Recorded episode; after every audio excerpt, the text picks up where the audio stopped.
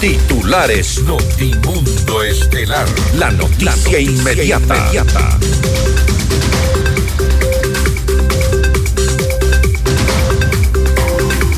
La Comisión de Régimen Económico aprueba el informe para primer debate de la ley de extinción de dominio que busca monetizar bienes ilícitos. El Partido Social Cristiano asegura que no pretende ponerle el pie al presidente Daniel Novoa al oponerse al aumento del IVA. El movimiento Revolución Ciudadana hace un llamado a la racionalidad del gobierno para evitar el incremento del impuesto al valor agregado. El Consejo de la Judicatura declara emergencia para designar con jueces temporales de la Corte Nacional de Justicia. La Fiscalía exhorta a las fuerzas del orden a garantizar la seguridad de sus funcionarios tras un ataque a la sede de Manta. El bloque de seguridad integrado por militares y policías se realizó intervenciones en varias cárceles de Ecuador. Entre los hallazgos están armas, municiones, explosivos y drogas. Seis presos líderes de grupos terroristas fueron trasladados a la cárcel de máxima seguridad de La Roca.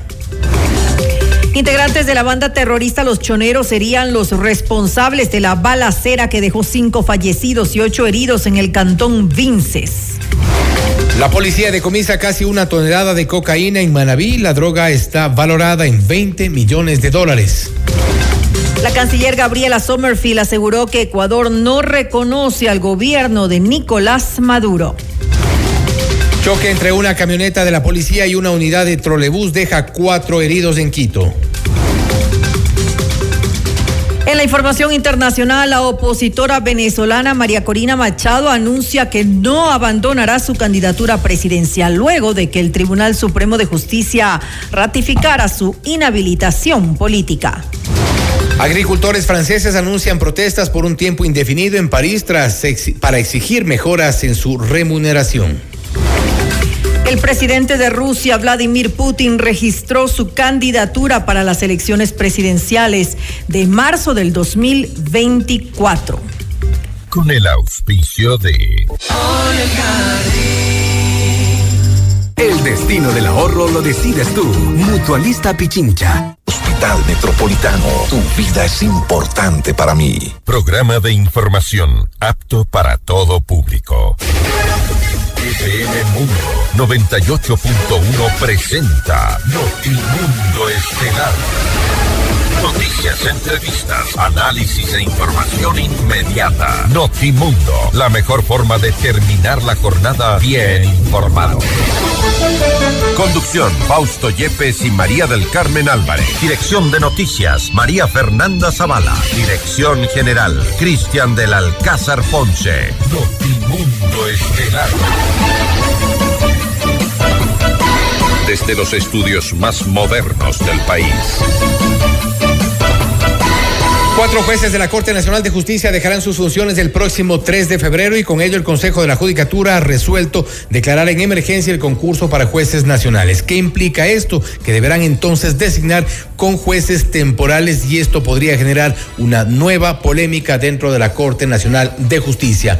Amigos de FM Mundo, bienvenidos a su espacio estelar de la información. Soy Fausto Yepes y junto a María Carmen Álvarez les contamos lo más destacado en las noticias de estas últimas horas. María Carmen, buenas tardes. Muy buenas tardes tardes, Fausto y amigos. Como siempre, gracias por acompañarnos en este espacio informativo. Estamos iniciando una nueva semana aquí en Notimundo Estelar. Revisemos enseguida nuestra agenda de entrevistas para hoy.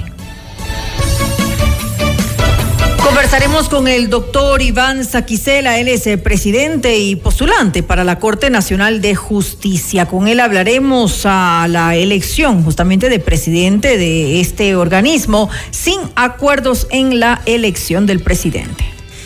Estaremos también en diálogo con el coronel Lucio Gutiérrez, asambleísta por el Partido Sociedad Patriótica, para hablar sobre la suspensión de este partido. ¿Qué es la caja transitoria y qué postura tienen frente a la ley urgente? Le preguntamos. Y también hablaremos con Osmari Hernández, corresponsal de CNN en Venezuela, acerca de la posición de María Corina Machado, que ha decidido seguir con su candidatura a pesar de la tribunal, de, de la decisión del Tribunal Supremo de Justicia. Y para nuestra audiencia en Cuenca, recuerden que Notimundo es retransmitido en Cuenca por Radio Antena 190.5 FM. Y puede seguir el detalle de las noticias y nuestras entrevistas, por supuesto, en redes sociales y a través de nuestras plataformas. En X estamos como arroba Notimundo S, en Facebook como Notimundo. Puede también seguir en nuestra aplicación FM Mundo 98.1. Somos la radio de las noticias. Bienvenidos. Le mantenemos al día. Ahora, las noticias.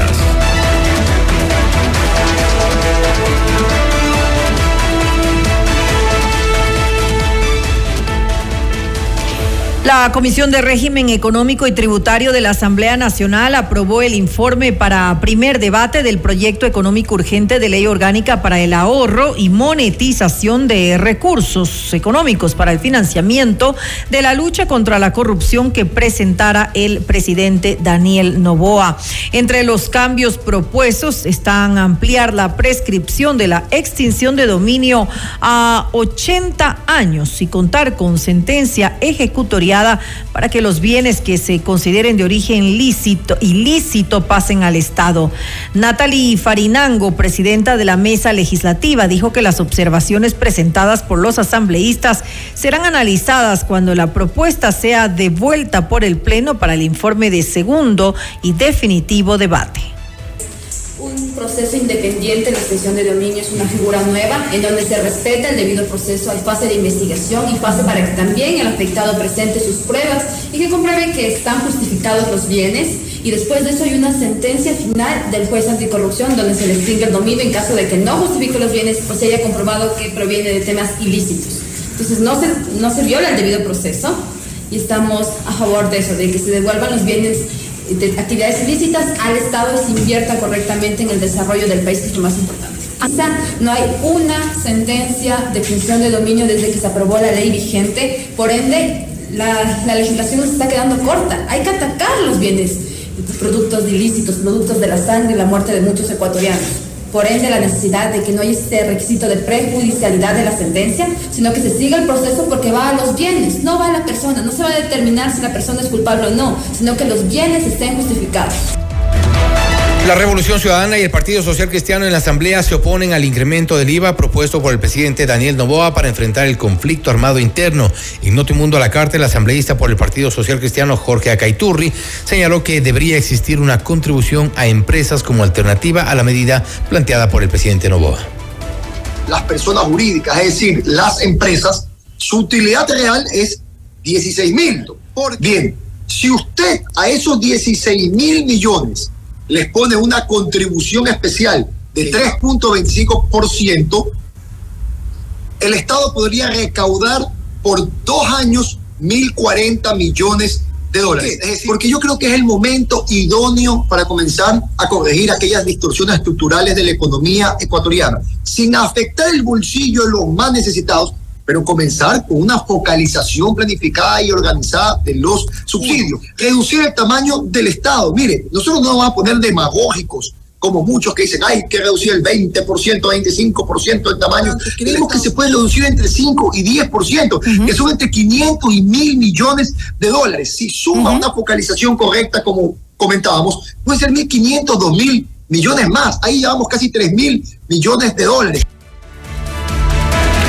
Para Acaiturri, un incremento del IVA sería regresivo e injusto. Explicó que esto podría derivar en inflación y especulación de precios. Y nadie le está poniendo el pie a nadie. Por más que se quieran hacer especulaciones, no existe tal especulación. Nadie le quiere meter el pie al presidente. Lo que queremos es encontrar el mecanismo idóneo para que la patria pueda salir adelante, para que venzamos al crimen organizado, para que el gobierno tenga los recursos para enfrentar el conflicto, pero sin afectar a la clase media, trabajadores y más humildes, pero también hay que debatir, hay que dialogar, hay que encontrar el mecanismo idóneo para que el gobierno tenga los recursos para enfrentar el conflicto. ¿Qué pasará para ahora si el el crimen organizado? El gobierno está en su derecho de que en el caso de que hasta la fecha límite, que es el 10 de febrero, no se encuentre un consenso, hacer lo que tiene que hacer para que su propuesta salga adelante. Y sobre este tema en Notimundo al día, Pierina Correa de la Revolución Ciudadana insistió en otras fuentes de recaudación para evitar el incremento del IVA y no afectar a la ciudadanía.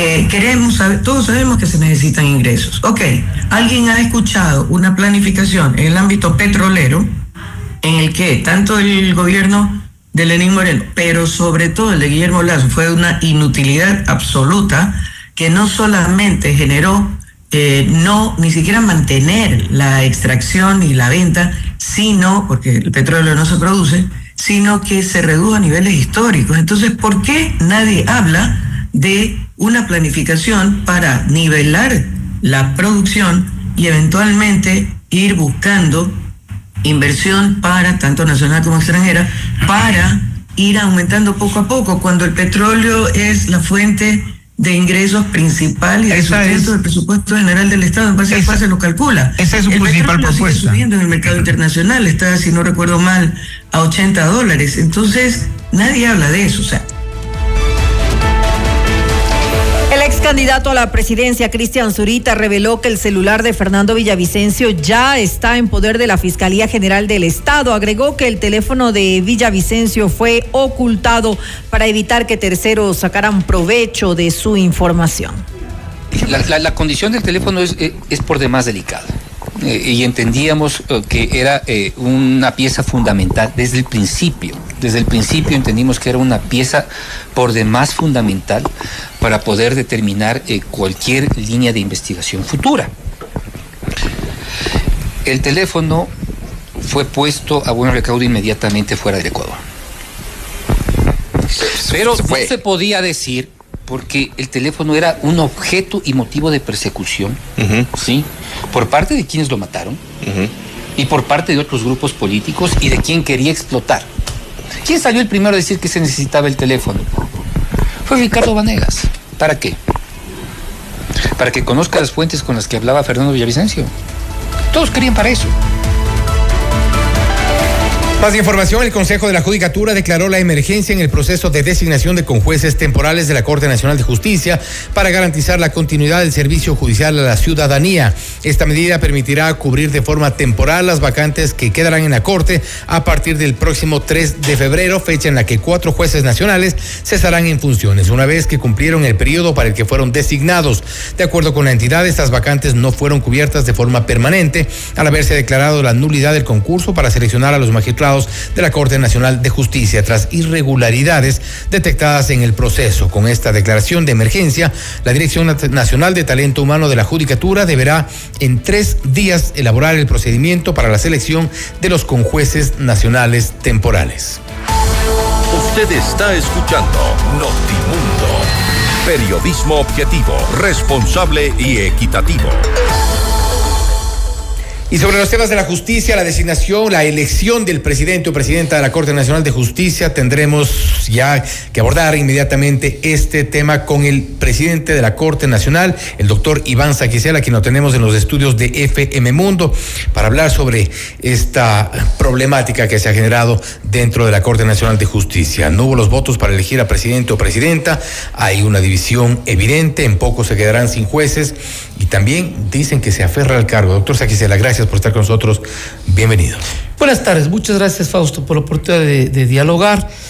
Bueno, pues en efecto estamos en una situación de elección del presidente de la Corte Nacional de Justicia.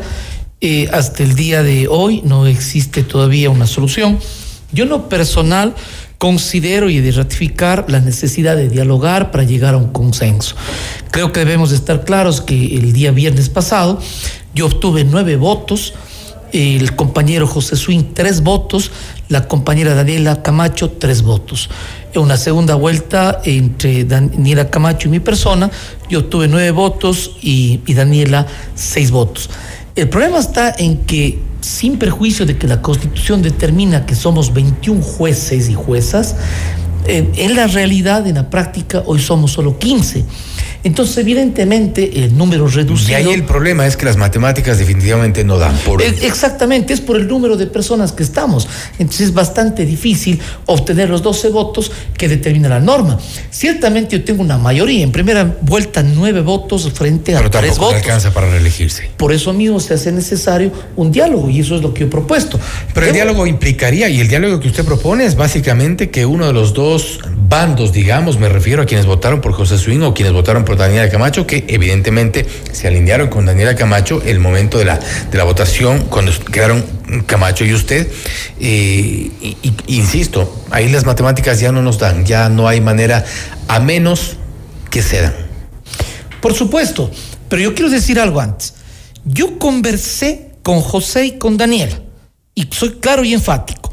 Quedamos en un compromiso que no es la primera vez que se hace en el Pleno de la Corte, que una fórmula de arreglo de entendimiento que sería democrática es que quienes tengan menos votos, no una situación antojadiza, sino una legitimación democrática, que quienes tengan menos votos se sumen a quienes tengan más. Yo públicamente me comprometí a aquello. si es que yo hubiera obtenido menos votos de votos y eso incluso fue cuestionado eh, eh, en la sesión de la Corte. No, no se trata de endoso porque ciertamente yo no puedo plantear de esa manera, sería irrespetuoso. Yo coincido en esa parte.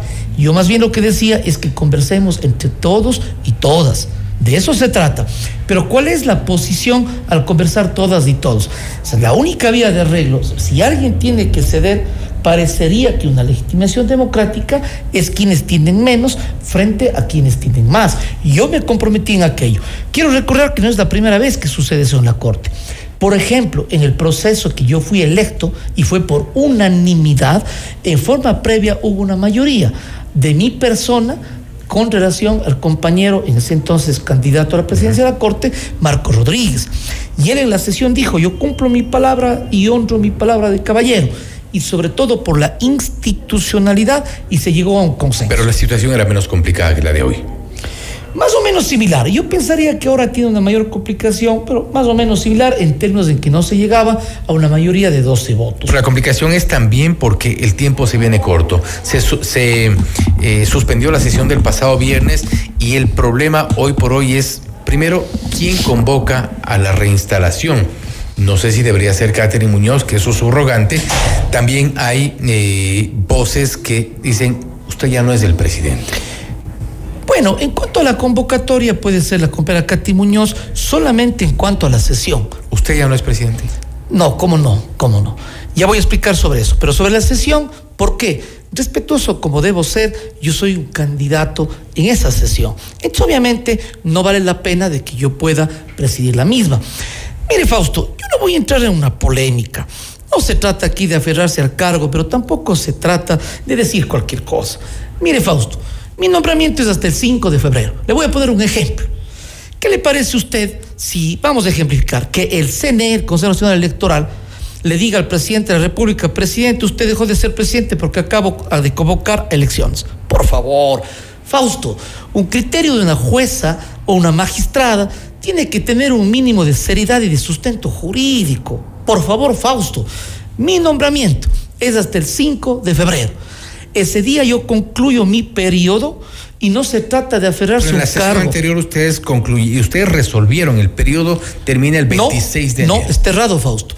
La norma, perdón, la resolución dice lo siguiente, que el periodo es para las elecciones desde el 26 de enero hasta el 5 de febrero.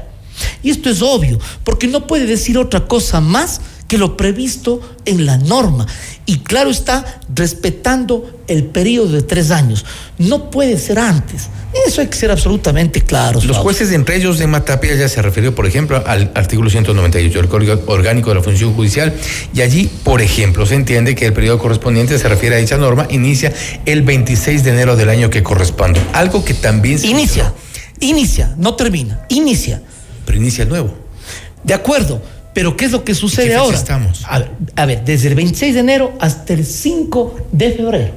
Y a partir de allí debería iniciar en estricto sentido un nuevo periodo. Y ahí viene el problema. ¿Por qué? Porque debería, debería iniciar con nuevos jueces.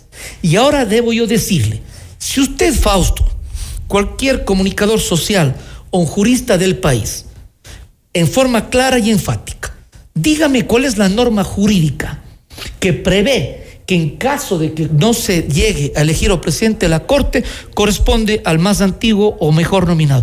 Dígame dónde está la norma. José Suega ha dicho también que eso no existe. Así es, parte. y me parece Lo correcto. escuchado en estas últimas Así es, el mismo compañero José Swin dice, "Mm, debo ser sincero en que no existe esa norma. Fausto, ¿Quién le no hay esa norma usted- jurídica. ¿Y quién le va a garantizar a usted la prórroga? El derecho es el que garantiza en el evento en que no hubiere una elección. Tendrá que ser una resolución del Pleno. Mire, podría ser, eso debemos analizarlo. Pero Usted antes déjeme... dice, me prorrogo en funciones y sigo. No, no, no. no ¿Cuál debería no, ser no el se procedimiento? Y esto creo que es importante explicar a la gente. A ver, yo creo que debemos conversar en principio en el Pleno de la Corte Nacional. Otra posibilidad es que cabalmente sea el Pleno de la Corte tratándose de jueces. ¿Por qué de jueces? Porque los compañeros con jueces, de acuerdo a la ley, no pueden votar en el proceso de elecciones del presidente. No pueden ni elegir ni ser elegidos.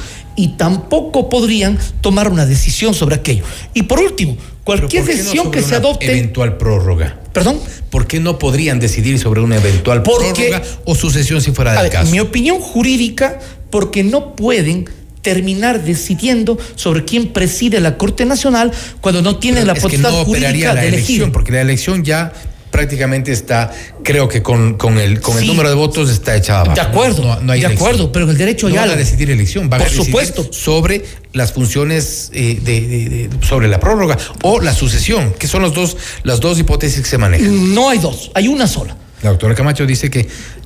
Pero ¿cuál es la norma? La sucesión. Pero ¿cuál es la norma? Yo hablo de normas.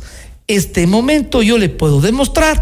Abrimos el Código Orgánico de la Función Judicial y está en la ley. Por eso la a nivel es, ¿quién le orgánico. quién orgánico. avalará que usted pueda eventualmente. a- eh, A ver, eh, de una parte, de una parte puede ser, prórroga. a ver, de una parte puede ser el pleno conformado por jueces.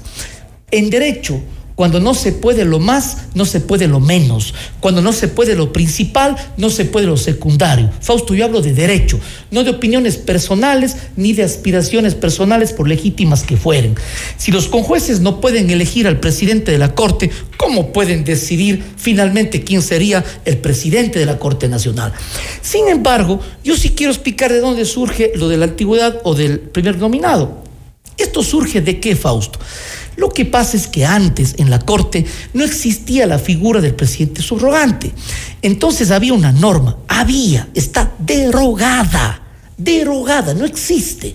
Había una norma que determinaba que el primer nominado, que alguien entendido que es el más antiguo, subrogaría en caso de que no el presidente falte. después. ¿Perdón? ¿No se siguió aplicando después? No, ¿por qué? Porque la figura es en caso de ausencia del presidente. Este momento el presidente no está ausente, está en pleno ejercicio de funciones. Y de acuerdo a la ley, Código Orgánico de la Función Judicial, cualquier funcionario del servi- de servicio de justicia no puede cesar en sus de sus funciones colegas dicen que usted ya hasta ser y por legalmente eso- prorrogado. Por eso viene este vacío. No es ningún vacío, es la opinión de una persona. Yo no voy a controvertir con la doctora Tapia, pero ella está errada. Yo no lo he escuchado. Ella sugirió en la sesión del viernes que hubo un boicot. ¿Perdón? Cuando no, ella sugirió en la sesión del viernes, no, no sugirió, lo dijo directamente, que hubo un boicot ahí a la sesión porque no se reinstalaron precisamente porque faltaron algunos. Sugería que eran quienes votaron por usted.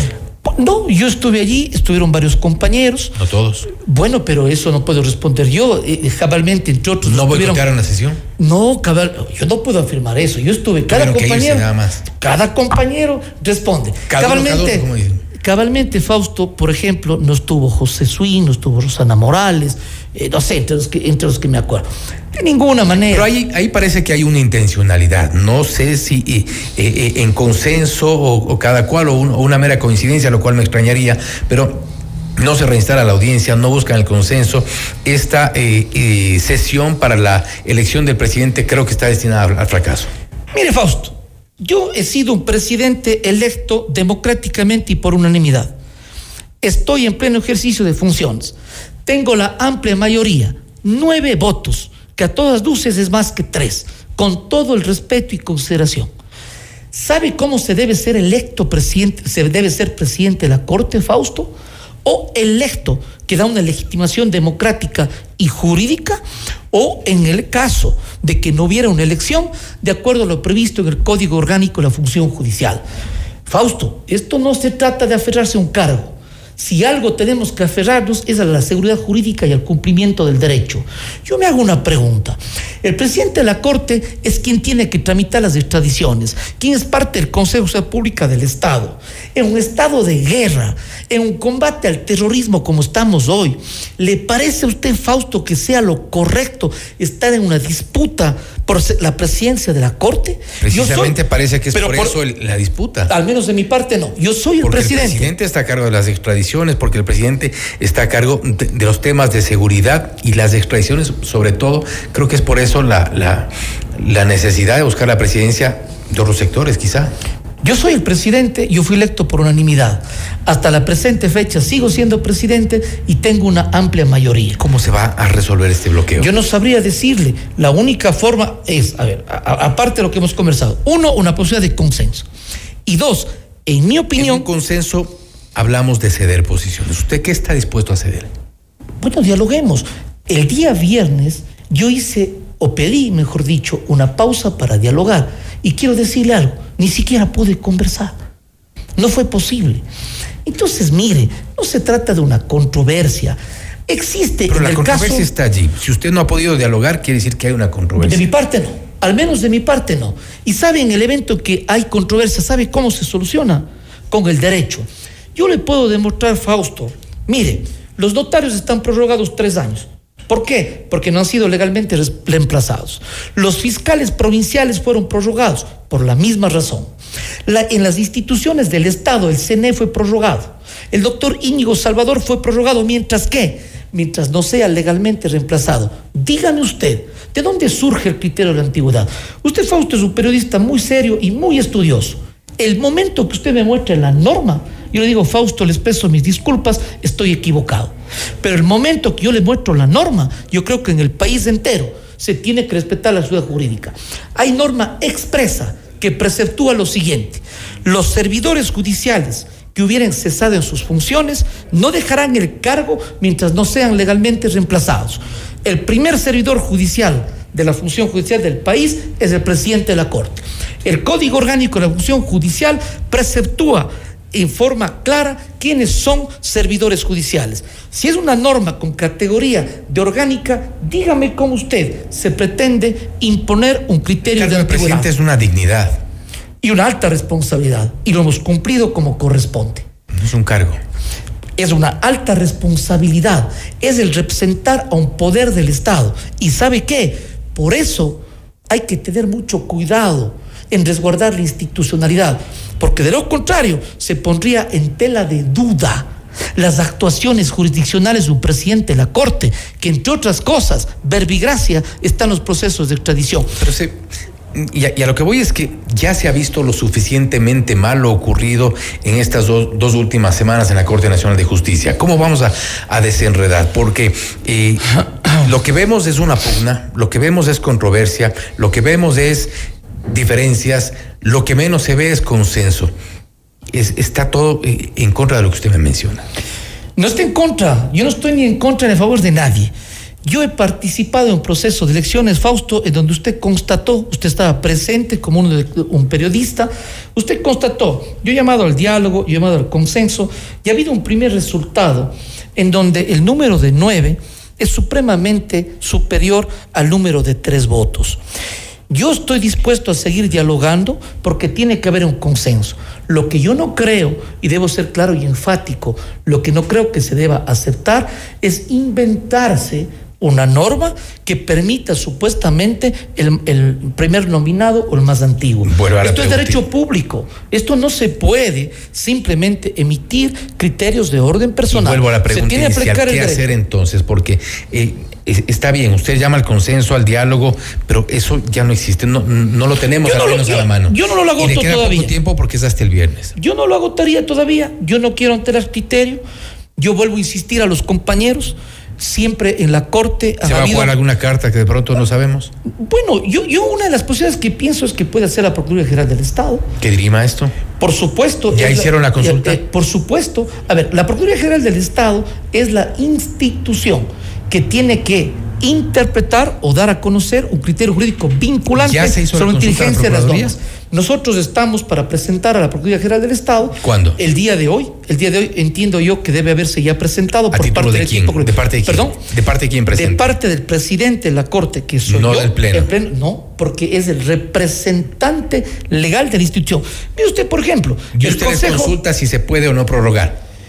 No se trata de una consulta. Si ¿En qué sentido va la consulta, doctor? A ver, una consulta jurídica siempre se hace sobre, en forma abstracta sobre la inteligencia de la norma. ¿Y esto por qué, Fausto? Mire, si es que existen criterios jurídicos diferentes en el Pleno de la Corte, ¿cómo podemos resolver? Tiene que haber el imperio del derecho por autoridad competente. Justamente yo había dicho en un pleno pasado de que podía aplicarse una consulta. Hubo algún compañero que planteó que se haga una consulta al Consejo de la Judicatura. El Consejo de la Judicatura no es el órgano competente para poder decir jurídicamente qué corresponde. Alguien había manifestado de que la Procuraduría General del Estado no puede absorber consultas en temas jurisdiccionales. No es un tema jurisdiccional que esté en conocimiento, resolución de un caso concreto o un juicio de cualquier materia de un juez. Se trata de un asunto jurídico. ¿Y sabe qué? Algo más. Sencillamente, cuando existe una controversia, yo, yo lo que no me gustaría, me asustaría es una polémica, algo que daña la institucionalidad. Una controversia en sentido jurídico, Fausto, existe todos los días en los procesos judiciales, existe todos los días cuando existen tesis jurídicas diferentes, pero alguien tiene que dirimir y la respuesta tiene que ser el derecho. Y usted por sobre todo, hoy entonces. Y por sobre todo, por sobre todo, déjeme concluir, por sobre todo, Fausto, se tiene que aceptar las decisiones de las autoridades competentes que deban dirimir. Concretamente, yo he estado en la posición de que hay una consulta a la Procuraduría General del Estado, he pedido el informe de asesoría jurídica y se debía enviar. No sé todavía si eso lo he hecho, pero en definitiva, mi tesis... Pero eso tiene que hacerse en estas horas ya oficialmente la consulta por a la Procuraduría. Por supuesto. Enviada por usted, firmada por usted. Por supuesto. ¿En qué sentido la consulta? En un sentido abstracto, no de un caso concreto. ¿En qué? ¿Cuál es la consulta? Que, que la gente nos puede entender. Pero por supuesto, mire, la consulta es, en el caso que no se llegare a elegir un presidente de la Corte, sea por falta de quórum, o sea, porque por cualquier razón no se llegare a elegir, ¿qué corresponde? Corresponde aplicar, bueno, y no sabría decir en qué norma, pero el criterio de la antigüedad o corresponde la prórroga. Déjeme decirle, Fausto, hay más de seis consultas. Va a plantear en ese sentido la consulta. En ese sentido, en términos generales y abstractos. Bueno, mi opinión es que obviamente es importante. ¿O solo va a consultar sobre la prórroga? No, a ver la posibilidad jurídica que la Procuraduría General del Estado considere que corresponda, que en mi opinión es la prórroga. Pero ¿sabe de dónde surge mi opinión? De dos aspectos. Primero, la norma. Y en segundo lugar, la Procuraduría General del Estado ha tenido cerca de cinco o seis pronunciamientos sobre este respecto en el caso de varias instituciones del Estado. ¿Y sabe qué es lo que dice la Procuraduría? Que el principio rector que debe regir es la continuidad del servicio público, porque esto no es un privilegio, es un servicio. Y algo más, el resguardar la institucionalidad. Fausto, mi posición es jurídica, mi posición es en derecho. No se trata esto simplemente de una disputa. Si es que existen tesis jurídicas encontradas, la luz es el imperio del derecho por las autoridades competentes. Las opiniones personales, todas respetables, las aspiraciones de mis compañeros y compañeras. Ellos saben cuál es mi espíritu democrático y lo respeto. Y saben Pero sencillamente tiene que existir, por supuesto, por supuesto.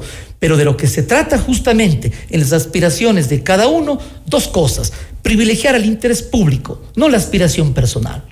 Y dos, el imperio del derecho. Es la única forma. Por lo demás, Fausto, Mientras existía el proceso de elecciones, yo guardé absoluto silencio. ¿Sabe por qué? porque yo no creo que esto se trate de una campaña ni interna ni externa. No es una campaña política. No es una campaña bastante en la que se pareció que- a eso, porque los vimos Al- en redes sociales. Bueno, al menos de mi parte no. Al se menos pare- de se mi pareció parte. no. bastante a una campaña política. Fausto, usted Se lo afirma, mucho. usted lo afirma, de mí al menos no. Es una apreciación. De acuerdo, yo Es entiendo, Fausto, pero al menos de mí no. Yo, yo guardé absoluto silencio, porque justamente, ¿sabe qué es lo que creo?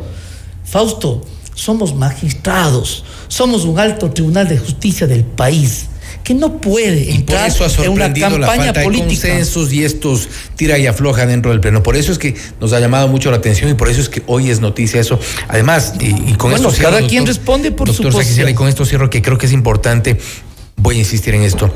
La consulta va en- al procurador, usted le entrega, le enviará hoy, firmada. Claro. La consulta va sobre la prórroga y la antigüedad o solo sobre la prórroga. A ver, lo que pasa es que una consulta se elabora en qué sentido. Se hace una consulta en términos en qué es lo que debe eh, primar jurídicamente o cuál es la solución jurídica. Queremos saber un y poco se la relata. parte del texto, por eso. Como le digo, como le digo, el problema jurídico es que en caso que no existiera quórum o en caso que por cualquier razón no se puede elegir al presidente de la Corte, ¿qué es lo que corresponde hacer? Hay una tesis que se refiere más que la antigüedad, la norma decía, porque es una norma derogada, el, el primer nominado. Y otra tesis es la prórroga, de conformidad con lo previsto en el Código Sobre esa base, la. Procuraduría Sobre esa tendrá que responder cuál de las dos opciones Ya, operaría. ya. Y Fausto, ¿es o no justo de que se consulte y que sea una autoridad la que responda? Que no me va a dar la razón a mí ni a tal o cual persona, sino es lo que la autoridad es la última competente corresponda. No se trata de una carta, se trata del derecho, aunque yo le entiendo la forma figurativa, pero a mí me gusta ser muy claro y serio cuando se trata sobre todo de Sí, pero hay mucha gente que nos escucha que no, eh, no necesariamente puede entender de Entiendo, derecho. pero entiendo. sabe que aquí hay una disputa que es evidente, eso no estoy hablando en términos jurídicos, Lo pero sí hay una disputa por la presidencia de la Corte Nacional de Justicia, hubo otros candidatos, después dos, ahora tenemos a dos, no hay la votación Yo suficiente. llego a entender, para mí importante. existe, para mí existe una, una controversia de orden jurídico que sucede muchísimas veces en la interpretación de las normas. Que por el bien, como usted ha dicho, por lo de la tanto, institucionalidad, Y por lo tanto, por que institucionalidad tiene que resolverse. Yo no le tomo esto ni como una campaña política ni como disputas personales. Respeto a mis compañeros y que impere el derecho. Así ha sido mi forma de comportarme como presidente de la Corte ya casi los tres años de ejercicio de mis funciones. Quedan pocos días, veamos qué ocurre ya en el resto de la semana. Gracias. Doctor Saquicela, nuevamente gracias por haber estado con nosotros. Gracias a usted, espero que pronto se solucione por la institucionalidad y por el imperio del derecho. Si la norma jurídica y el derecho hace que yo concluya el 5 de febrero, no tengo problema. Y si es- hay la prórroga, que es lo más probable porque la ley dispone, seguiré en el ejercicio de mis funciones. Gracias, doctor Saquicela, nuevamente. Ha sido el doctor Iván Saquicela, presidente y postulante de la Corte Nacional de Justicia, hablando sobre los acuerdos, consensos, diferencias dentro de la Corte respecto a la elección del nuevo presidente o presidenta. Ha dicho y ha confirmado aquí en Notimundo que ah, enviará durante estas últimas horas, durante estas horas, una consulta a la Procuraduría General del Estado en función de que se resuelva sobre si existe o no una prórroga, si existe o no la antigüedad, para que pueda resolverse esto que parece no poder tener una solución respecto de la elección del presidente o presidenta. Si hay una prórroga o si asume por sucesión la persona, el juez más antiguo o antigua, tendremos que esperar la respuesta. Entonces, esto es Notimundo Estelar, siempre bien informados. Noticias, entrevistas, análisis e información inmediata. Notimundo Estelar regresa enseguida.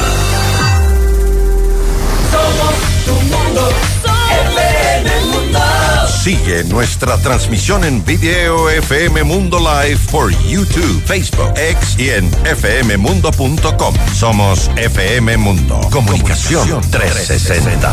Inicio de publicidad. ¿Viajar, auto, casa propia? La respuesta es simple. Cumple tus metas y sueños ahorrando con planes de ahorro de Mutualista Pichincha, como el plan de ahorro Mi Retiro, que te permite ahorrar hoy para la felicidad del mañana y participar por un viaje a las Galápagos, o el plan de ahorro Mi Vivienda, para mudarte la vida que siempre soñaste y participar por el equipamiento de tu sala, cocina y comedor. En Mutualista Pichincha, el destino del ahorro lo decides tú. Mutualista Pichincha. Porque tu lucha es la nuestra. Llegó el PEDSCAM con inteligencia artificial al Hospital Metropolitano. Gracias a su innovadora tecnología, imágenes exactas e informes confiables, tomaremos las mejores decisiones para un tratamiento óptimo del cáncer, de manera precisa, confortable y con menor exposición a la radiación. Llámanos al 1-800-H-METRO o ingresen en hospitalmetropolitano.org. PEDSCAM del Hospital Metropolitano. Tu vida es importante para mí. Somos tu mundo. FM Mundo. Somos FM Mundo. Comunicación 360. Fin de publicidad. Continuamos en Notimundo Estelar. Información inmediata. Le mantenemos al día. Ahora, las noticias.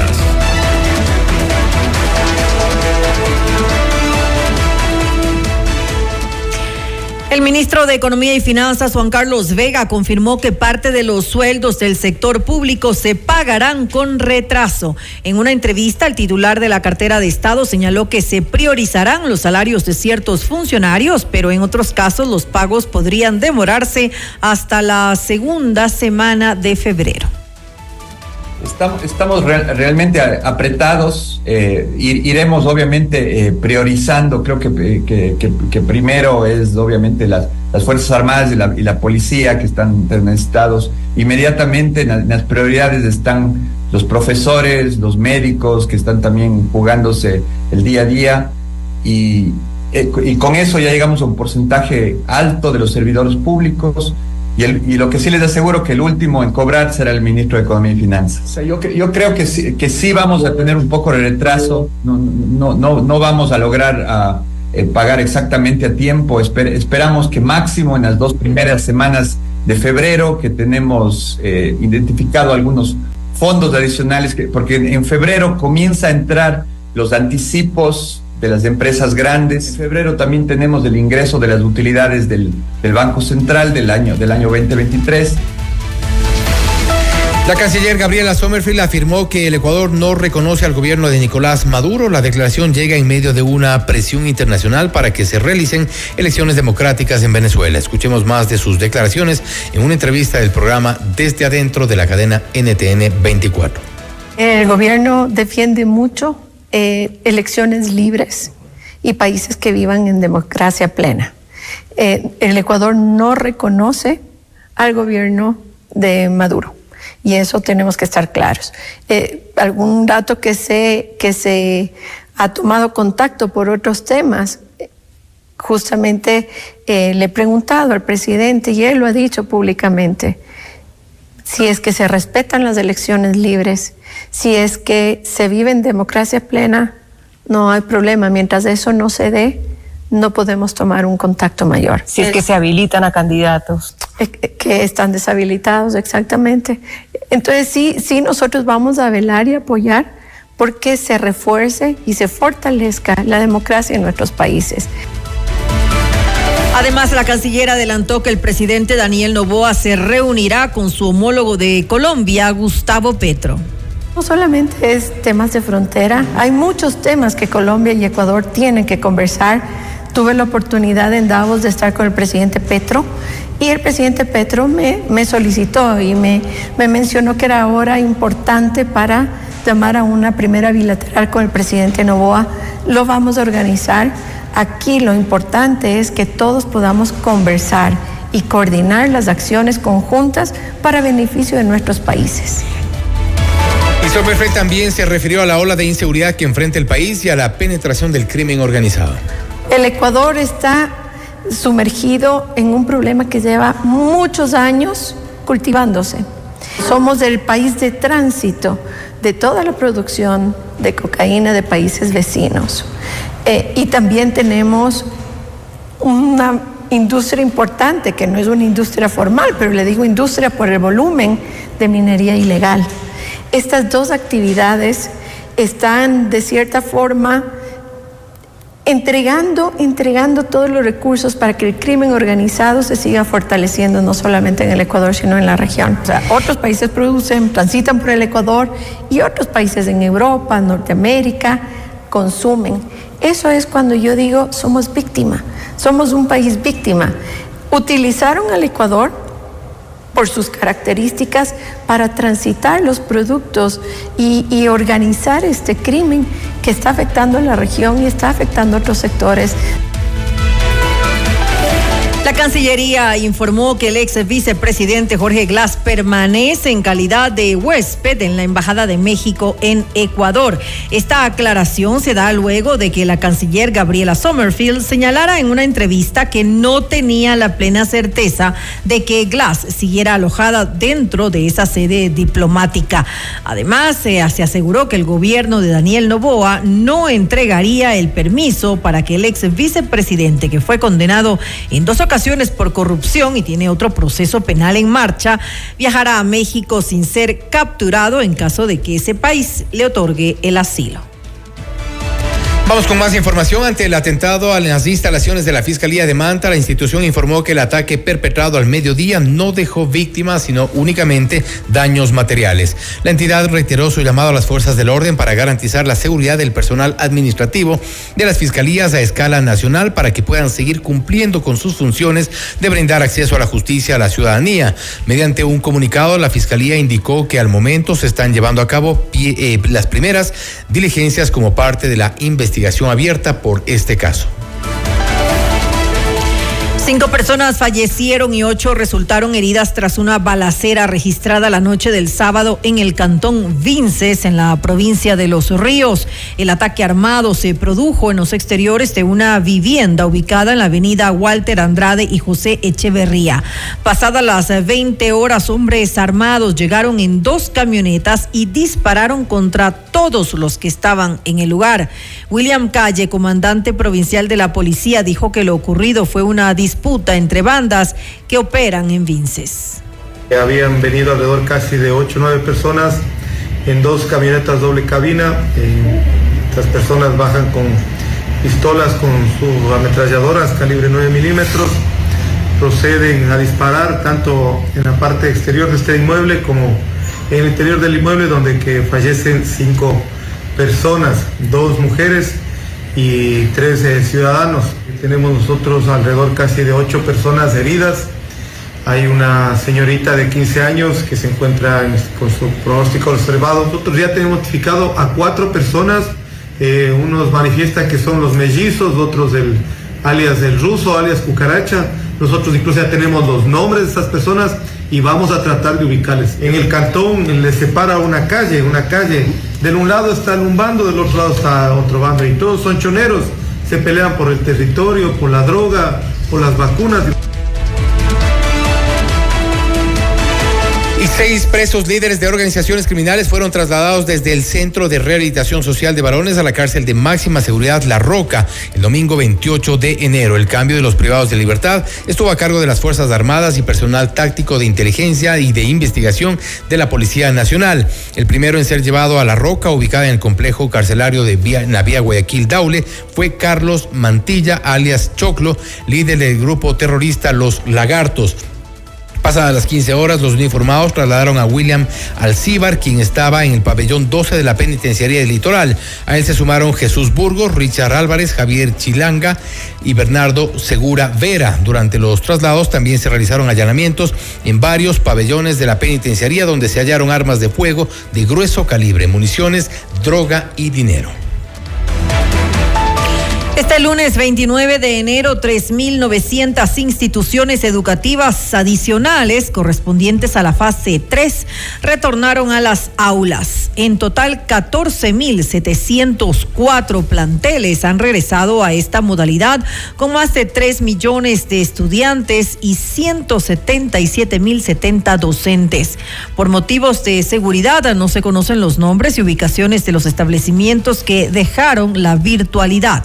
El Ministerio de Educación señaló que mantiene un monitoreo minuto a minuto para informar oportunamente las disposiciones a la comunidad educativa. Y como parte de los operativos para retomar el control en las cárceles, el bloque de seguridad integrado por los miembros de las Fuerzas Armadas y de la Policía intervino el sábado 27 de enero en el Centro de Privación de Libertad de Cotopaxi, donde se decomisó 43 relojes, 16 celulares, una radio de comunicación, cámaras de videovigilancia y 120 dosis de droga. Ese mismo día, de manera simultánea, en el bloque de seguridad, este bloque de seguridad ingresó a la penitenciaría del litoral, donde se incautaron tres pistolas, 489 municiones y En la cárcel de Morona, Santiago, la intervención dejó como resultado el decomiso de dos armas de fuego, 22 municiones, 45 dosis de cocaína, 100 dólares y dispositivos electrónicos como celulares y computadoras. Los uniformados también realizaron el registro de armas para mantener el control del centro de privación de libertad de Chimborazo. Entre los resultados están el decomiso de un arma de fuego tipo revólver calibre 38 milímetros, dos tacos explosivos, mil gramos de droga, 200 litros de licor artesanal, varias armas cortopunzantes, un chaleco antibalas, siete televisores y otros objetos prohibidos. Cerca de una tonelada de cocaína fue que fue incautada la mañana del domingo 28 de enero frente a las costas de Manta está valorada en 20 millones de dólares. Ricardo Rendón, director regional de espacios acuáticos para Manabí y Santa Elena, informó que el alcaloide iba a bordo de una lancha rápida. Agregó que el decomiso se dio en un operativo que se realizaba junto con la Armada de Colombia, en el cual además se detuvieron a tres personas. El fiscal Alfonso Vélez señaló que los detenidos serán llevados a una audiencia por tráfico de sustancias sujetas a fiscalización y se enfrentarían a penas que van de 10 a 13 años. 237 personas han sido detenidas por terrorismo desde que se emitió el decreto de conflicto armado interno, según informó la presidencia, con corte al 29 de enero.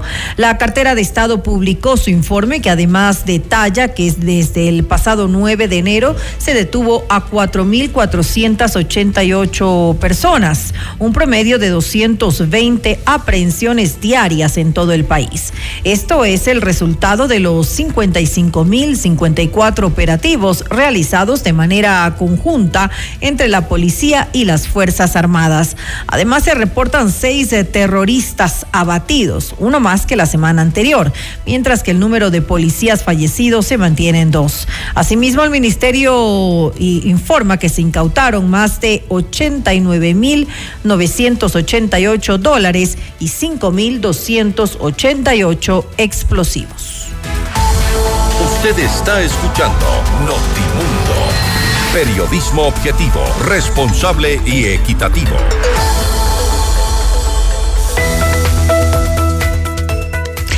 Muchos momentos en un solo lugar. Mall El Jardín, desde adquirir la última novela de tu autor favorito hasta deleitarte con un exquisito platillo italiano. Todo en un espacio seguro y acogedor. Mall El Jardín, donde se viven muchos momentos en un solo lugar. Te esperamos para que disfrutes de la diversidad de opciones que tenemos para ti en Mall El Jardín. Flexicuenta de Mutualista Pichincha es una cuenta inteligente que cuida tu rentabilidad, ganando el mejor interés, el 5.5% desde el primer día. Y puedes retirar tu dinero cuando quieras. Ya no hay límites, solo posibilidades. Mutualista Pichincha, tienes un sueño, construyámoslo. Para casos de cáncer de próstata, lo más indicado hoy en día es la prostatectomía robótica. Y en el Hospital Metropolitano la hacemos. Consúltanos ya sobre esta tecnología quirúrgica que es la más avanzada del mundo y la tenemos en el Hospital Metropolitano.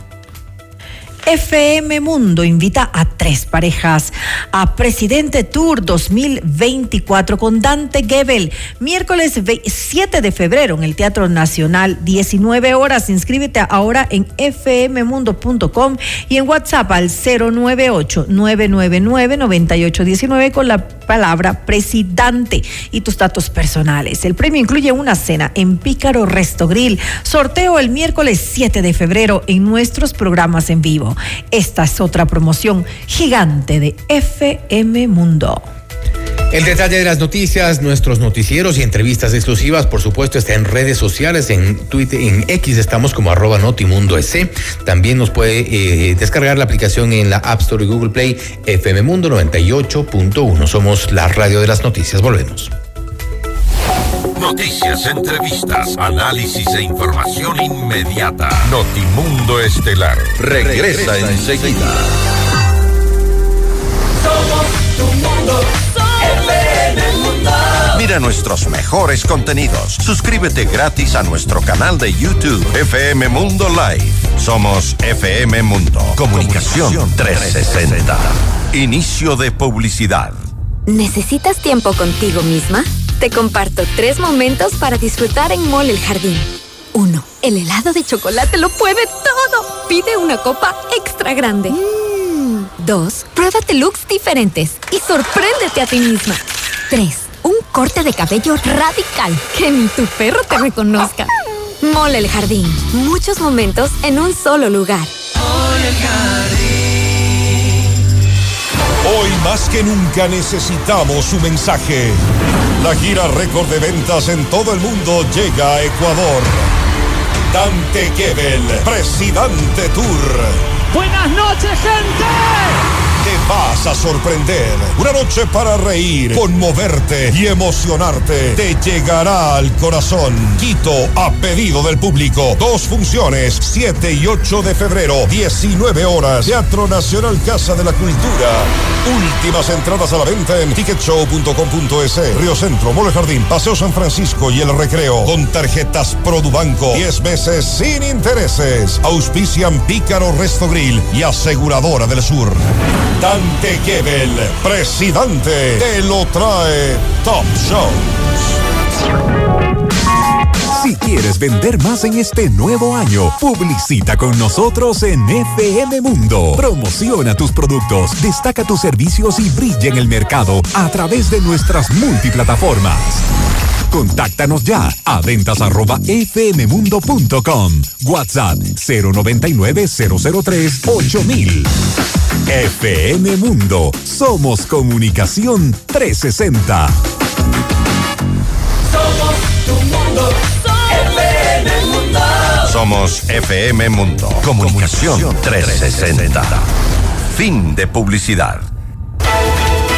Ecuador Unido, un especial de FM Mundo y Notimundo por la seguridad que el país necesita.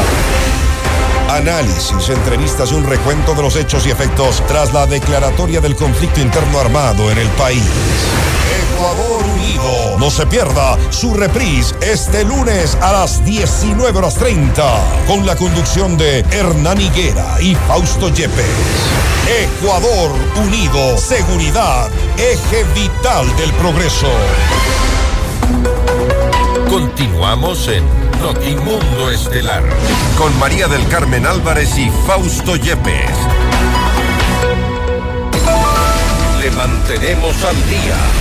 Ahora, las noticias.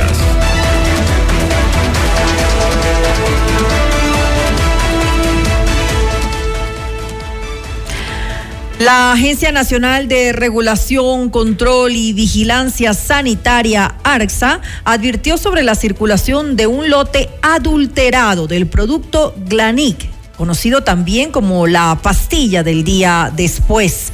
La denuncia fue presentada por la empresa Medicamenta Ecuatoriana SA, que es la encargada de la importación de este medicamento.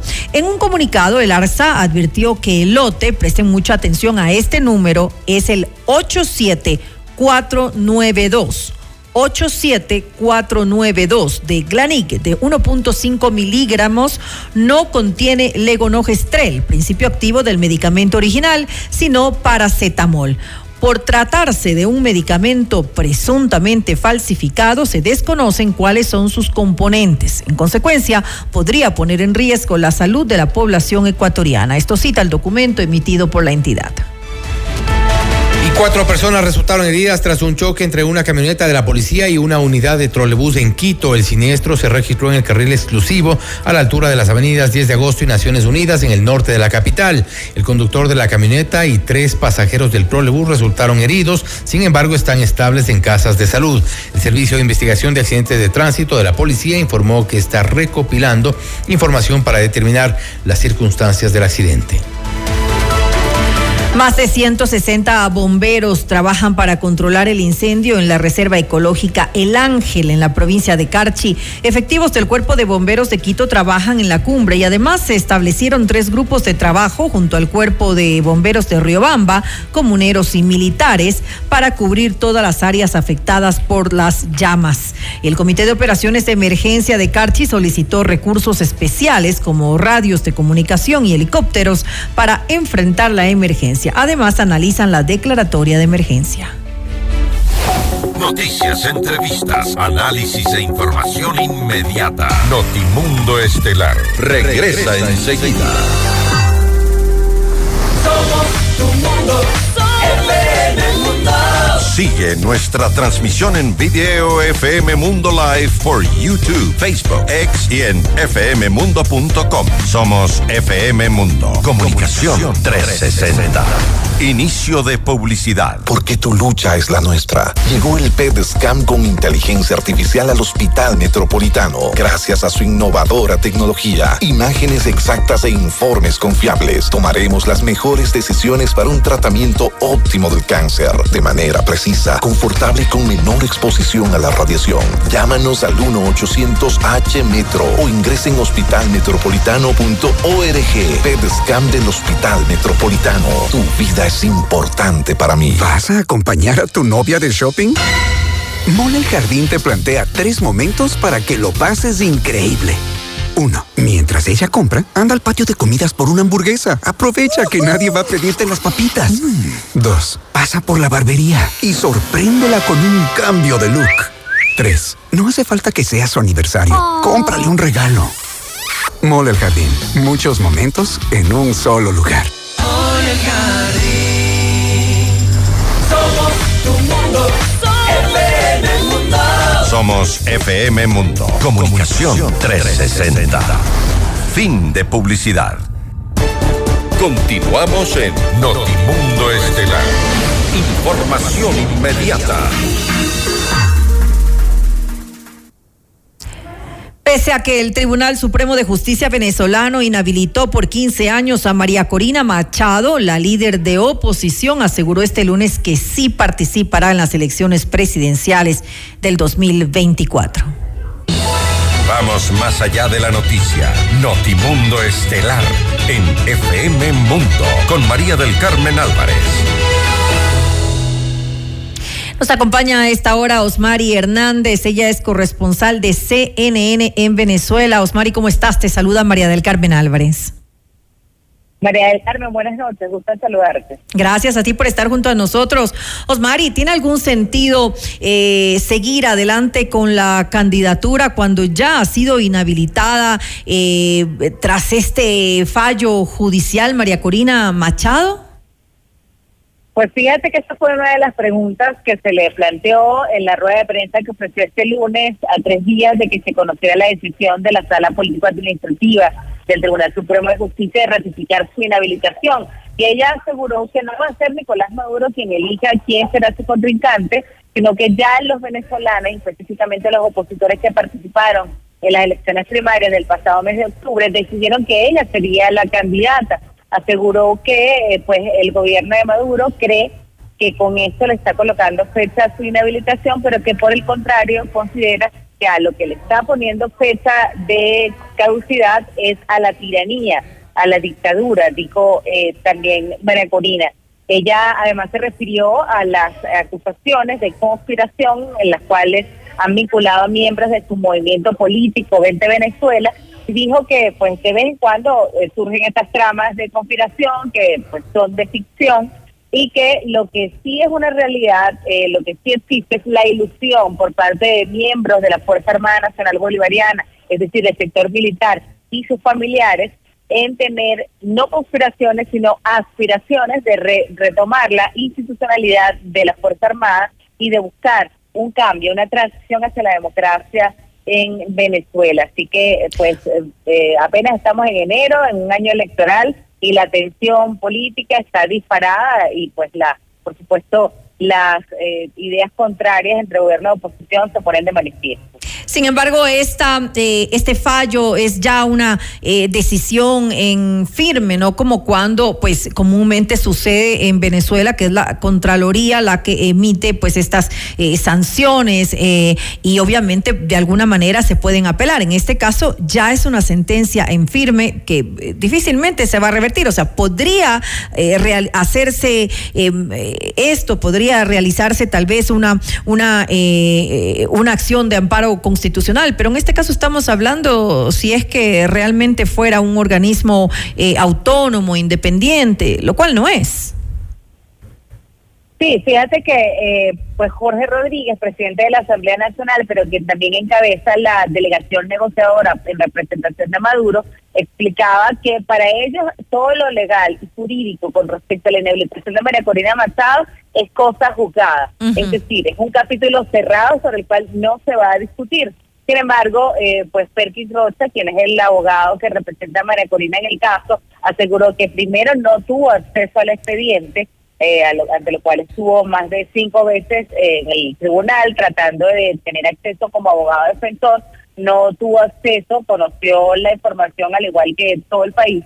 Y pues eh, destaca que además hay una serie de irregularidades que se cometieron, de hecho María Corina Machado, según dice el mismo expediente, está siendo investigada, pero ella no ha sido eh, sentenciada, no existe una sentencia firme sobre esas acusaciones y en la Constitución venezolana existe la, la presunción de inocencia, no solo para María Corina Machado, sino para cualquier venezolano. Esto no se está permitiendo al igual que el derecho a la defensa. Entonces, eh, son parte de los argumentos que ellos esgrimen, sin embargo, pues también decían, esto eh, pues para ellos ya no es ni siquiera una decisión injusta e ilegal, para ellos es eh, pues una sentencia eh, que refleja una acción judicial delictiva, así lo calificó María Matado, se está delinquiendo desde el Poder Judicial al atropellar una serie de derechos, pero además eh, pues dice que se está incumpliendo con los acuerdos de Barbados, estos acuerdos suscritos entre oposición y gobierno el pasado mes de octubre, en los cuales se establecían derechos y garantías político-electorales para llevar a cabo las elecciones presidenciales que están previstas según la Constitución para este año y que según los acuerdos a los que alcanzaron gobierno de oposición deberían tener lugar en el segundo semestre de este año. Pero ya pero no está todavía definida una fecha para para estas elecciones. No hay fecha a este a esta hora y no hay cronograma electoral según la negociación. Deberían las partes sentarse y tomar decisiones conjuntas al respecto, pero hasta el momento eso no ha ocurrido y el tema de la inhabilitación de María Corina pareciera ser una traba en este proceso de negociación. Ahora también vemos que se ha eh, ratificado la inhabilitación de Enrique eh, Capriles, quien fuera eh, candidato a la presidencia en dos ocasiones con anterioridad. Parece claro que pues lo que están tratando es de quitarse de en medio a cualquier oponente de peso que, va pues a, que no va a permitir de, ninguna manera que, haya algún cambio, sin lugar a dudas. ¿Qué decir ante esto? ¿Qué pueden hacer eh, los países que están involucrados en, la negociación? ¿Hay algo que se puede hacer? Mira, eso que planteas es muy importante, sobre todo porque el jueves pasado Jorge Rodríguez informó que sería Nicolás Maduro el candidato a la reelección, aunque esto parece una obviedad, eh, Nicolás Maduro lo había puesto en duda el pasado primero de enero en una entrevista con Ignacio Ramonet. Eh, sin embargo, del otro lado, como tú lo dices, existe una interrogante, porque María Corina Machado eh, fue electa en comicios primarios por, con más del 90% de apoyo y más de 2.300.000 votos, y no va a poder participar según esta decisión. Pero lo mismo ocurre con Enrique Capriles, que fue dos veces candidato presidencial de la oposición. En cambio, habilitan a cuatro eh, dirigentes que se autodefinen como opositores pero sobre los cuales pues ha habido dudas porque tienen una línea y una actuación que no está en sintonía con la plataforma unitaria que eh, pues engloba a los partidos mayoritarios de la oposición.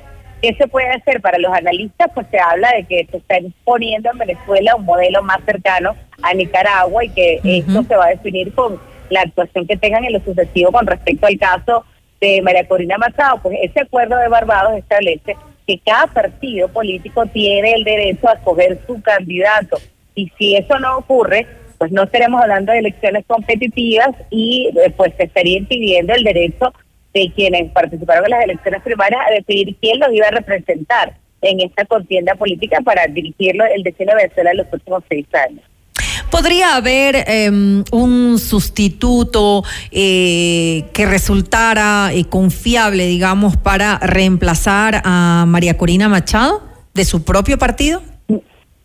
Mira, esa, María Carmen, es la gran pregunta que hay en este momento. Eh, y es la gran pregunta que no ha tenido respuesta por parte de María Corina Machado, que está decidida a dar la pelea, a pues seguir pues emitiendo desafíos en contra de Nicolás Maduro, a quien llama el candidato represor, e hizo un llamado a la comunidad internacional diciendo que él no quiere dejarla competir porque sabe que va a perder, es lo que dice eh, María Corina Machado. Pero cuando se le pregunta sobre el, el plan B, ella responde con el eslogan de su campaña, que va a estar hasta el final, pero no sabemos qué significa ese hasta el final, eh, qué implica y si ese, ese hasta el final implica ese plan B, que sería la eh, designación de un candidato sustituto para lo cual no solamente pesa su voz, sino eh, pues la voz de la plataforma unitaria, que son estos partidos que también la están respaldando. Claro, pero, podría ser una opción, que sea un candidato que sea viable en todo caso, que, es lo importante al final de cuentas. Osmari, ya para finalizar esta entrevista, eh, ya Washington pues se ha pronunciado, bueno, también la Unión Europea, otros organismos internacionales, con muchísima preocupación de lo que está ocurriendo, de esta inhabilitación para María Corina Machado, que es la, la, la candidata principal, eh, la líder en la oposición. Em, y ya, pues eh, Washington ha dicho, bueno, tienen hasta abril para eh, tomar eh, las, decisiones que deban tomar, porque nosotros también vamos a, si no se cumplen los acuerdos a los que debían haber, a los que llegaron en Barbados, que debían mantenerse, entonces pues se pueden retomar todas esas sanciones que se habían dado al gas y al petróleo en Venezuela. Esto de alguna manera podría mm, ayudar a, a zanjar este, este problema en el que se encuentra, este, esta crisis política en la que se encuentra Venezuela, o mm, ya no es tal vez eh, eh, importante para, para, para Nicolás Maduro estas amenazas de Estados Unidos? Fíjate algo, eh, pues la existencia en el discurso de Nicolás Maduro, por una parte, ha sido el levantamiento de todas las sanciones y pues siempre considerando que las licencias otorgadas hasta el momento son insuficientes. Eso por una parte. Por otra, eh, pues para ah, leer un poco entre líneas esto, eh, cuando eh, se firmó el acuerdo de Barbados surgió también una licencia que permite, entre otras cosas, la operación de Chevron en Venezuela, en la petrolera estadounidense, pero también pues permite otorgar la licencia en materia de explotación de oro, de gas y, y de petróleo. Esto se vence en abril, justamente en abril coincide que es el plazo que está siendo otorgado por la Casa Blanca para tomar decisiones no solamente con respecto a la inhabilitación de María Corina Machado, sino también con respecto a la liberación de personas encarceladas en Venezuela por razones políticas. Así que pues por allí podemos eh, entender que podría venir, el, venir las próximas decisiones que tomaría la Casa Blanca. Y están otorgando este nuevo plazo al gobierno de Venezuela para eh, reflexionar. Evidentemente, pues no sabemos que el hecho de, revertir estas licencias o de eh, pues pues emitir nuevas sanciones podría complicar más este juego, esta negociación que está en desarrollo y que recordemos que en este tablero hay dos negociaciones, la negociación entre gobierno y oposición de Venezuela con el aval de la Unión Europea, de Estados Unidos, de otros países y también con la mediación del el Reino de Noruega, pero también hay negociaciones en paralelo con algunos puntos de encuentro entre Estados Unidos y Venezuela. Todo eso está sobre la mesa y por supuesto todas las decisiones que se tomen afecta a todas las partes que están allí en el tablero y no se, no se, por supuesto no podemos dejar de lado también al pueblo venezolano. En todo caso, creo que eh, eh, lo que tiene relación con, con las sanciones que pudiera eh, mantener, retomar o incluso incluir algunas nuevas Estados Unidos es lo que podría tener un poco más de peso para el gobierno de Nicolás Maduro. Todo el mundo está pendiente de lo que ocurre en, en Venezuela, Osmar, y esperamos que no se repita lo que lo dijiste hace un momento, lo que se vive en Nicaragua. Así es, y pues aquí estaremos atentos y a disposición de informarles cuando eh, la noticia lo merite. Muchas gracias entonces por eh, estar junto a nosotros en este espacio. María Hernández, corresponsal de CNN en Venezuela. Inmediato, inmediato, inmediato. En FM Mundo esta es una noticia de última hora. Así es, atención, mediante decreto 139, el presidente Daniel Novoa dispuso al Servicio Nacional de Atención Integral a Personas Adultas Privadas de la Libertad, SNAI, que realice los procedimientos administrativos necesarios Mucha atención para la repatriación de personas extranjeras privadas de la libertad por sentencia emitida en Ecuador. Según el documento, esta medida se da con el fin de que su sentencia sea ejecutada en el país de origen o nacionalidad del sentenciado, observando en todo momento lo previsto en la normativa constitucional y legal vigente. Tenemos ahí el decreto 139 emitido por el presidente Daniel Novoa hace pocos minutos. Así también dice como los instrumentos internacionales aplicables a esta materia.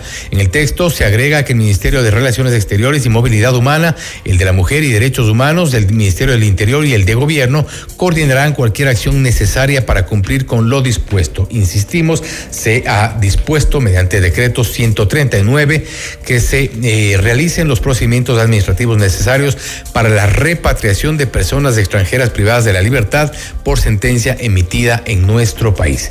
¿De qué número de eh, presos, eh, de qué número de privados de la libertad hablamos? Todavía no se eh, conoce, seguramente son cifras que saldrán y deberá tener a mano el SNAI no, no obstante, recordemos que el SNAI muy pocas son las cifras que tiene realmente a mano. No tenemos este momento un número exacto, pero ya se ha dispuesto la repatriación de las personas extranjeras privadas de la libertad con sentencia emitida en nuestro país. Usted está escuchando Notimundo. Periodismo objetivo, responsable y equitativo.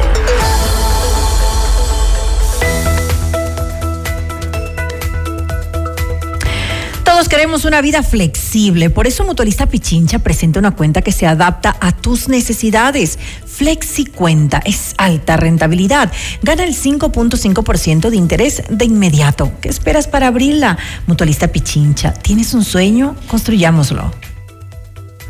Muchos momentos en un solo lugar. Mall El Jardín. Desde adquirir la última novela de tu autor favorito hasta deleitarte con un exquisito platillo italiano. Todo en un espacio seguro y acogedor. Mall El Jardín, donde se viven muchos momentos en un solo lugar. Te esperamos para que disfrutes de la diversidad de opciones que tenemos para ti. Pícaro Resto Grill es el mejor lugar para un momento entre amigos y familia. Exquisito menú, variedad de cócteles y música en vivo. Te esperamos desde las 13 horas de martes a sábado. Disfruta de lunch Pícaro por tan solo 14 dólares con 99 centavos. Los niños comen gratis y música en vivo de miércoles a sábado, no cover. Estamos en Cristóbal Gangotena, Isabela Católica. Puedes realizar tu reserva al 099 074 0000. Pícaro, las cosas ricas de la vida.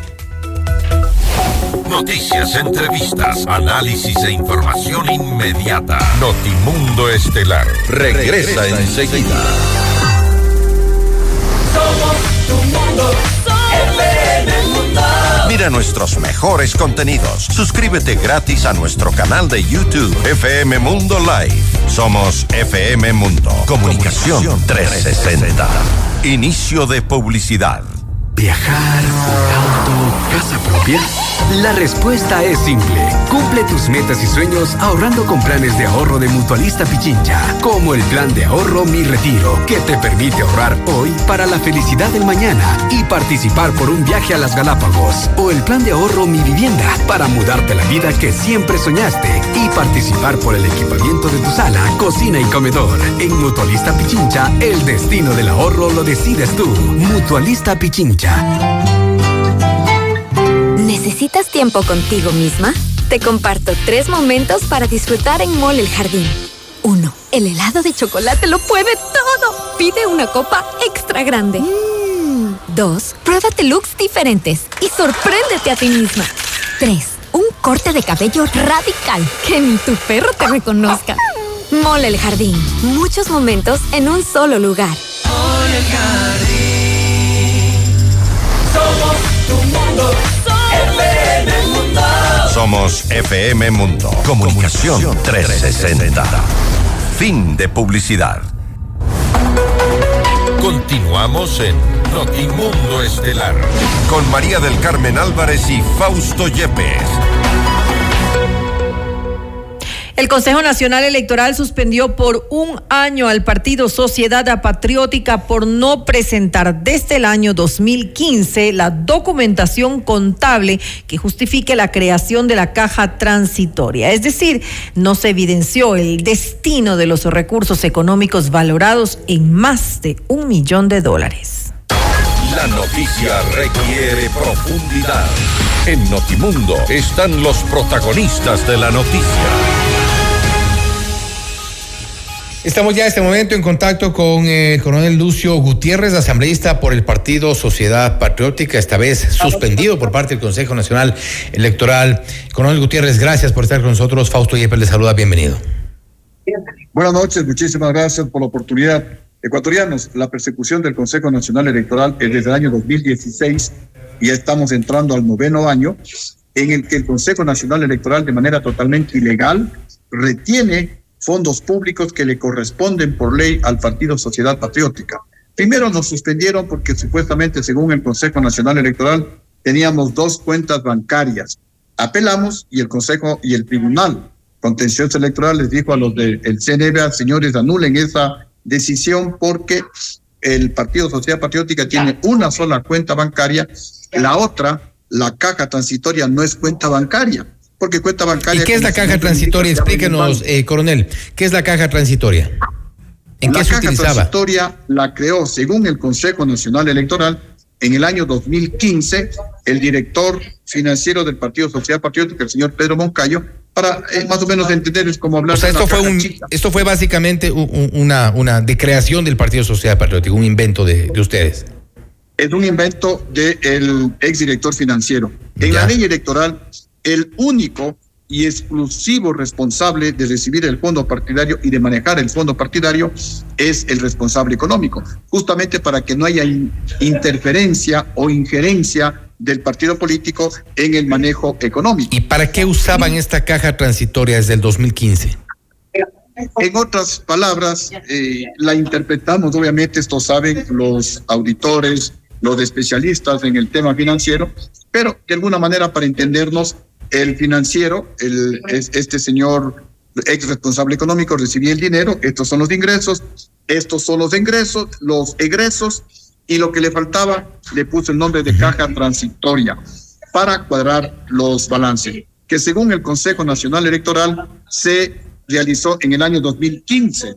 Pero nosotros, en vista de que el CNE no quería denunciar al Consejo Nacional Electoral ni a la Contraloría, nosotros denunciamos a la Contraloría. Y la Contraloría primero determina que en, en, el informe de responsabilidad penal que el término caja transitoria no consta en el catálogo de cuentas del Consejo Nacional Electoral, no consta.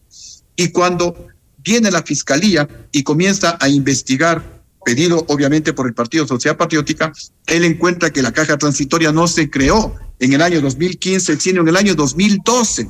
Entonces aquí viene la pregunta, ¿Cómo así el Consejo Nacional Electoral, sabiendo que el término caja transitoria no consta en el catálogo de cuentas que maneja el CNE, cómo así en el año 2012 no le dijeron al, al responsable económico, al señor Pedro Moncayo, señor Pedro Moncayo, ¿qué es esto la caja transitoria? Y el Consejo Nacional Electoral como institución se convierte en cómplice porque sabía que nos estaban robando la plata al Partido Sociedad Patriótica y no decían absolutamente Pero nada. Se estaban robando no entre dijeron nada en el ustedes. 2012, no dijeron nada en el 2013 y la caja transitoria siguió creciendo, no dijeron nada en el 2014, Pero, eh, no dijeron Coronel nada en el Gutiérrez. 2015 y recién en el 2016 cuando hay cambios internos en la Dirección de Fiscalización del CNE aparece la cuenta caja transitoria. Y tal vez para no hacerles una, una historia de estos ocho años de lucha, de calvario que ha tenido el Partido Sociedad Patriótica denunciando esta irregularidad a la señora Tamaín, por ejemplo, cuando le dijimos al director financiero, a ver, director financiero, dinos de qué te gastaste la plata. El director financiero, entre otras cosas, pone 45 mil dólares entregados al CNE para que el CNE le dé el fondo partidario. Esto denunciamos por escrito y de manera presencial. Pero usted dice, coronel Gutiérrez, usted, 2018, 2019, usted dice nos estaban robando la plata. Investigar y sancionar esos actos de corrupción. Y en lugar de investigar y sancionar esos actos de corrupción, nos sanciona a la víctima sin entregarnos el fondo partidario permanente, repito, por ocho años. Pero si estás, coronel, a ver si me deja. Hemos presentado esta sentencia del Tribunal de Garantías Penales de Pichincha, que dice claramente que la caja transitoria la creó el señor Pedro Moncayo y le condena al señor Pedro Moncayo a hacer la restitución integral, la reparación integral de todo el dinero robado en la cuenta del Partido Social Patriótica, que según la sentencia es la víctima. Y la señora Diana Tamay no hace caso de la de la, de la sentencia ejecutoriada del Tribunal de Garantías Penales de Pichincha. Acá tenemos la resolución de glosa de la Contraloría. Igualmente dice que la caja transitoria la creó el señor Pedro Moncayo y le glosa al señor Pedro Moncayo por el valor correspondiente a la plata que se había robado el señor Coronel, no sé si me escucha, no sé si me escucha. Sí, sí, me sí. escucha ya. Cuéntenos, a ver, muy, muy, muy en concreto. Eh, el señor Pedro Moncayo ¿A, quién, eh, quién, quién lo eligió? ¿Quién lo designó? Al señor Pedro Moncayo, así como al resto de autoridades, se lo elige en una asamblea nacional. Del Partido Sociedad Patriótica. Sí, del Partido Sociedad Patriótica. Por eso y usted dice que se les estaban robando la plata, se estaban robando entre ustedes. A ver, no, no entre ustedes. Cuidado con lo que con lo que está diciendo. Yo, yo sé que es una pregunta. Mire, aquí dice la Contraloría. La y es en función de lo que usted nos está contando. Que la plata que la plata se robó el señor Pedro Moncayo. Y tenemos una resolución última justamente de la Contraloría que dice que el partido no es deudor solidario. La plata se robó el señor Pedro Moncayo con la complicidad del Consejo Nacional Electoral, porque la caja transitoria no es que aparece en el año 2015 como el Consejo Nacional Electoral tratando de lavarse. Ahora vamos un poco más adelante. Quiere mencionar. Vamos un poco más adelante, coronel Gutiérrez. En todo caso, el Consejo Nacional Electoral les ha dicho eh, ha ejecutado esta suspensión del, del partido porque tienen para justificar todos estos recursos desde el 2015 y tienen un año, 12 meses para lograr regularizar, utilizan esa palabra, regularizar estas cuentas. ¿Cómo van a hacer? Mire, ya hemos demostrado al Consejo Nacional Electoral, le hemos entregado todas las cuentas regularizadas. ¿Y cómo se regulariza cuando el dinero se roban? Justamente con la sentencia. Mire, estuvimos en la Contraloría General del Estado en estos días y ellos nos mencionan que cuando se quemó la Contraloría, justamente ellos tenían que demostrar y tenían que de alguna manera eh, devolver, si cabe el término, las computadoras y los equipos que estaban a cargo de ellos. ¿Cómo justificaron ante la Contraloría? Con la sentencia, con la sentencia de la Fiscalía General del Estado, porque ellos no podían solamente decir, sabe que la computadora se quemó en el incendio provocado eh, del edificio de la Contraloría. Tenía que decirlo una autoridad competente. Y la autoridad competente es justamente la justicia. La justicia dijo, señores, la computadora se quemó. Y con eso los funcionarios de la Contraloría ya no tienen ninguna responsabilidad.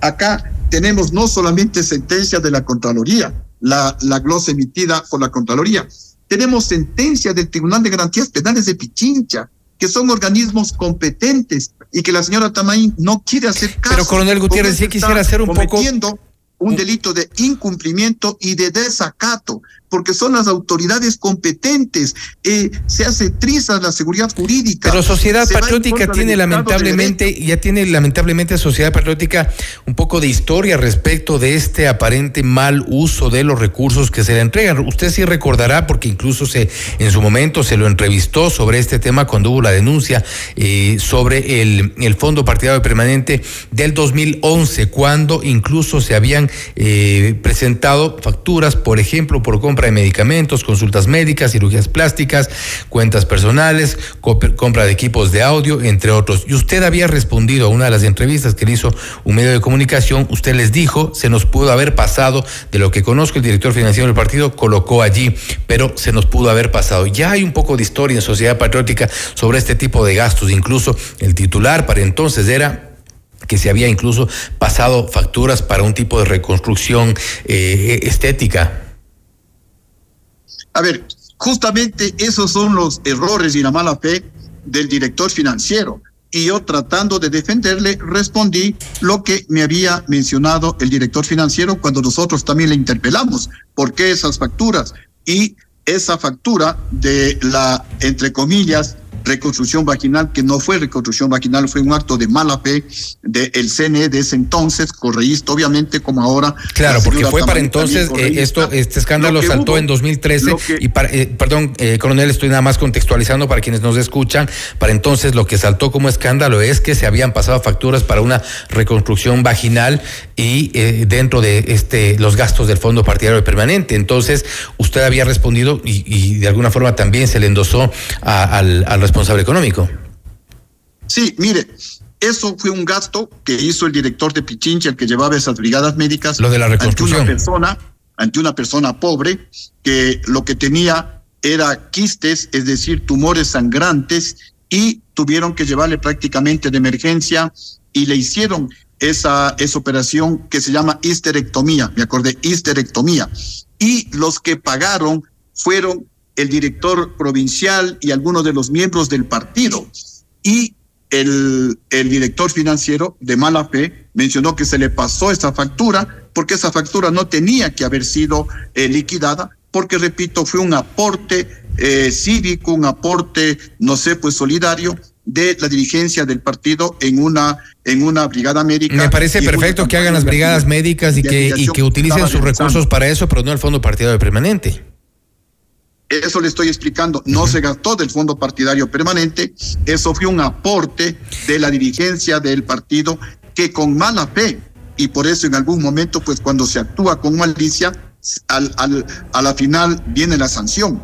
El director financiero, el señor Pedro Moncayo, y como nos decían en el mismo CNE, este parece que es enemigo, pero como él dura en sus funciones hasta el 2016 en que ya fue reemplazado, porque él fue electo en una Asamblea Nacional, fue el partido el que le denunció y ahora pues tenemos aquí las sentencias. Aquí no estamos hablando de juicios de valor, aquí estamos hablando con documentos públicos. Dice la Contraloría y dice y dice el Tribunal de Garantías Penales de Pichincha que el que se robó el dinero es el señor Goncayo. Ya, coronel, coronel la diferencia Mire la diferencia, por ejemplo, con el municipio de Quito, con, con ministerios, con eh, eh, prefecturas en donde se han robado el dinero, no encuentran al culpable y sin embargo el Ministerio de Economía le sigue dando el fondo partidario, porque la ley es sabia. En ningún país del mundo porque fondos públicos se roban en todos los países del mundo, se roban de los bancos por más seguridad que tengan, pero en ningún país del mundo le dicen mientras no justifique el dinero robado o mientras no reponga o restituye el dinero robado, no le doy el presupuesto del año siguiente. Si así actuarían, el mundo se paralizaría. Pero bueno, la misma eh, señora coronel. Diana Tamaín, que realizó un proceso fallido telemático desde el exterior el 20 de agosto. Si es que el Ministerio de Economía yo hubiera dicho, señora Tamay, mientras no me justifique esta plata robada, dilapidada, no le doy el dinero para que realice la segunda vuelta electoral. Hasta ahora no tendríamos presidente. Se nos, se nos Hasta acaba el tiempo, y coronel Gutiérrez. nacionales. eh, lo último que quiero que la ley es sabia nos pueda y no responder por el error concretamente. de un funcionario, de un mal funcionario, se puede sancionar a toda la institución. Señores, por favor, ¿en qué, en qué mente diabólica puede, puede esto? Coronel, la ladrón- suspensión está dada a este momento. La suspensión está dada. Son 12 meses que tienen para regularizar estas cuentas desde el 2015. ¿Qué van a hacer y ustedes? Y, y cuénteme un poco la situación ya eh, en este momento. Sociedad Patriótica ya está suspendido. No, pero entonces. No, estamos suspendidos porque hemos presentado la apelación en el Tribunal Contencioso Electoral que rompe justamente esta Suspende los efectos. Y en el supuesto no consentido de que en el Tribunal Contencioso Electoral no nos den la razón, como si nos han dado en otras varias ocasiones, acudiremos pues a la a la Corte Constitucional en una acción de protección. Miren, no es la primera vez que nos suspenden. Ya nos suspendieron cuando el Consejo Nacional Electoral dijo que teníamos dos cuentas. La una, la cuenta bancaria, y la otra, la. ¿Qué es lo que nos comentó al, al, inicio? El sí. Tribunal Contencioso Electoral les dijo, señores del CNE, anulen esa resolución porque la caja transitoria no es cuenta bancaria. La caja transitoria es un asiento contable que realizó el señor Pedro Moncayo para robarse la plata. Lo cierto Después es que de momento están, coronel Gutiérrez, están eh, Sociedad Patriótica, este momento en la cuerda floja. Habrá que esperar entonces la resolución después de la, de la apelación. Y para entonces, si es que, eh, dependiendo de lo que ocurre, igual le vamos a, convocar y le pedimos, le comprometemos para la entrevista eh, respecto a la resolución que adopten. ¿Te parece? Sí, esta es una retaliación por las denuncias de corrupción que yo he presentado en contra de la señora Diana Tamaín. Por el voto telemático fallido, se le está realizando un examen especial de parte de la Contraloría. Por la denuncia de que a un hermano de Diana Tamaín le nombran cónsul en Queens, en el estado de Nueva York. Y por las denuncias que he mantenido y sostengo que ustedes, los del Consejo Nacional Electoral, son los responsables de la narcopolítica en el Ecuador y por eso ojalá se vayan lo más pronto posible. La señora Tamaín está autoprorrogada con triquiñuelas, con leguleyadas y ojalá el Consejo de Participación Ciudadana no deje pasar. La señora Tamaín no puede quedarse más allá del mes de agosto porque ya está más de seis años ecuatorianos y ha hecho demasiado daño a la democracia en y el ya Ecuador se le viene una consulta popular y otro proceso. en los procesos electorales. No creo que se mueva un tiempo más porque se le viene una consulta popular y otro proceso electoral. Coronel Gutiérrez, nuevamente, gracias por haber estado con nosotros. Muchísimas gracias a usted, siempre a la orden. Gracias también. Ha noches. sido el coronel Lucio Gutiérrez, asambleísta por Sociedad Patriótica, hablando sobre la suspensión del partido. Confirmado que han presentado la apelación, esperan la decisión del Tribunal Contencioso Electoral. No obstante, responsabiliza al ex responsable económico del partido sobre estas cuentas que no han sido justificadas, pero que, no obstante, respecto a la resolución del, eh, deberán ser regularizadas.